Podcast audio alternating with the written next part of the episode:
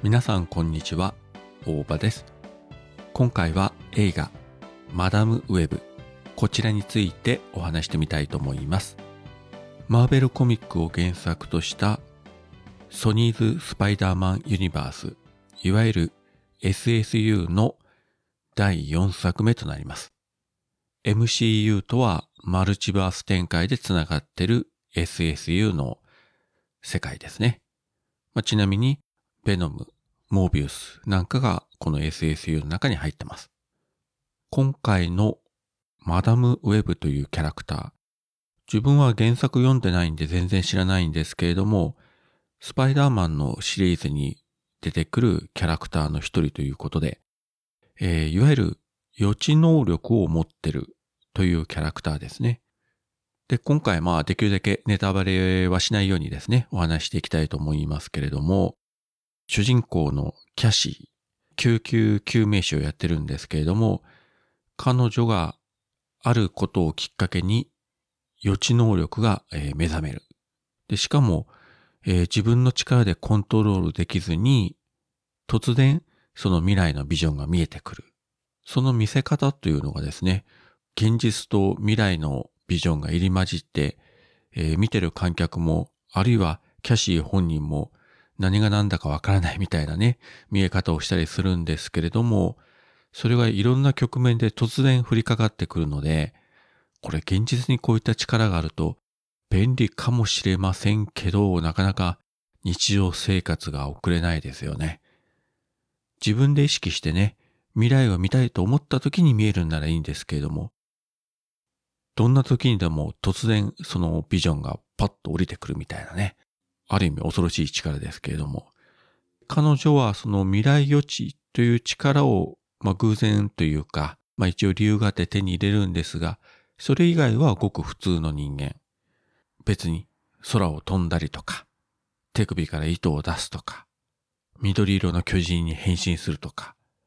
小さくなるとか、そういうこともないし、銃の達人でもないし、格闘技のプロでもない。本当にその予知能力を除けば、普通の人間、スーパーヒーローとは言えないような存在ですね。で、その彼女がある時に全身黒の、まあ、言ってしまうと黒いスパイダーマンもどきの男性に若い女の子3人、まあ、多分女子高校生ですかね。その女の子たちが殺されるビジョンを目にして助けてしまって、まあ4人でね、黒いヴィランから逃げ回っていくというね、ある意味、ロードムービーに若干近い感じもするんですけれども、まあ、キャシーとその女性たちの関係とか、その予知能力がどうして身についたのかと。そしてその黒いスパイダーマンもどき。まあ、彼の正体。で、なぜ彼がその女の子たちを殺そうとするのか。ということが、えー、次第にね、物語が進む中で明らかになっていくんですけれども、これね、やはりあの、ネタバレなしで喋るのは非常に難しいので、もう具体的なストーリーはこれ以上触れない方がいいかなと思うんですけれども、この映画ですね、まあ先行してアメリカで公開されて、ぶっちゃけ興行収入はそこまで高くないし、それよりも非常にあの、映画の費用サイトとかで低い評価をつけられてるというね。で、実際のところどうなのか。まあね、どんな作品であっても自分の目で見てみないことには何とも言えないので、まあできるだけ先入観を外して今日見に行ったんですけれども、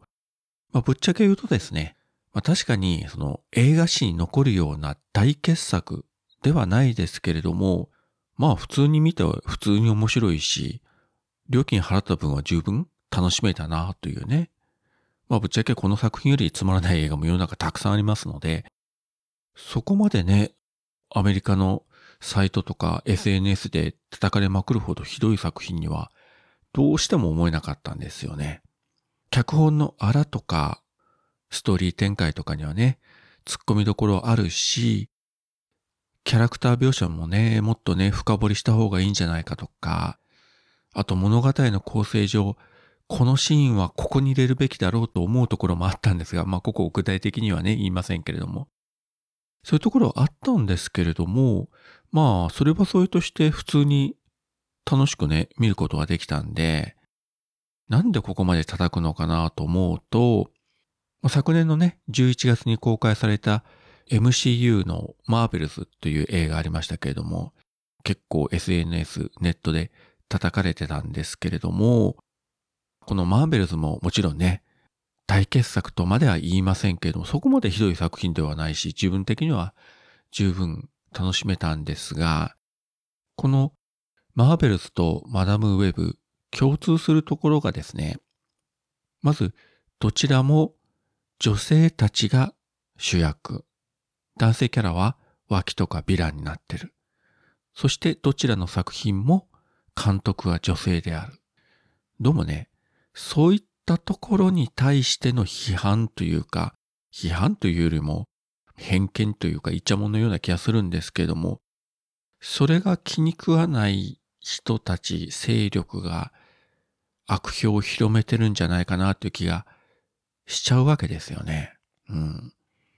で、考えてみると、MCU のキャプテン・マーベル最初の映画ですね。この時にも、公開前から主人公役を演じたあのブリー・ラーソンがね、叩かれまくった、えー、映画サイトにも非常にひどい批評がいっぱい来て、サイトが閉鎖してしまったとか、そういうのがね、当時ニュースになりましたけれども、アメコミヒーローもので、もちろんね、原作のアメコミにも女性ヒーローたくさんいるんですけれども、その女性たちを主役にした途端に、そっぽ向く人たちが一定数いるみたいでですね。なんかそういうところでね、作品の出来不出来、そういったところとは別のベクトルで評価されてしまう、批評されてしまう。非常にあの個人的には嫌な感じがして、まあもちろんね、どんな作品でも合う合わないはあるし、自分だって世の中の全ての映画が好きだとは絶対言いません。気に入らない映画もあれば、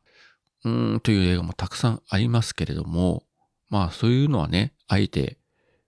ポッドキャストでもね、SNS でも言わないようにはしてるんですけどね、ネガティブな意見言ったって面白くないし。まあ、どんな意見をね、持つのも個人の自由なんですけれども、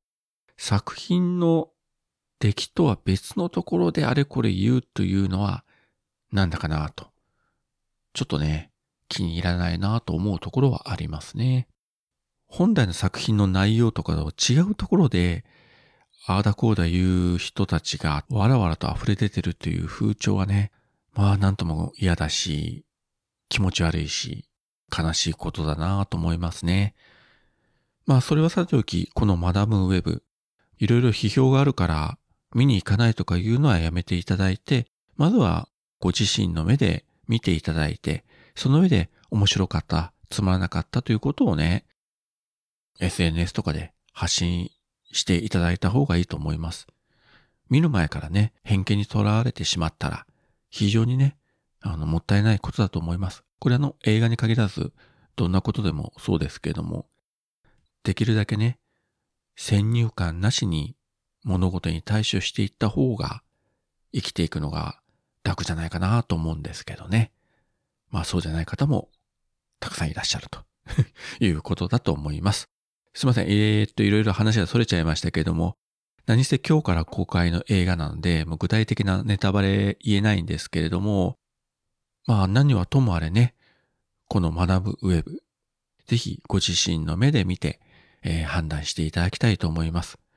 そしてこの SSU ですね、えー、今年2024年にはあと2作品、クレイブン・ザ・ハンター、そしてベノム3と、えー、2作品待機してますので、こちらの方もね、期待しつつ、まあちょっと不安もありますけれども、公開されたらまた映画館に来て、この目で見て楽しみたいと思っております。はい。そういったわけで今回は映画マダムウェブ。こちらの作品についてお話しさせていただきました。それではまた。